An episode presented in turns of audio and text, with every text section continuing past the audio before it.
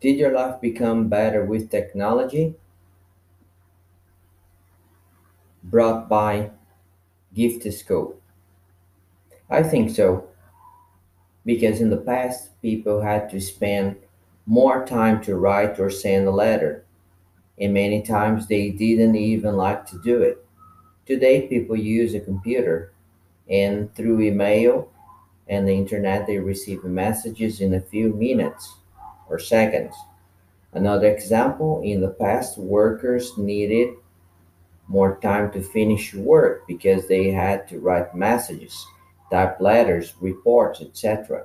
They didn't have the techno facilities we have today. We didn't know about fax modems, CD-ROMs, websites. Now many people use these words at work, and all you need is a basic computer and a modem to obtain the information you want.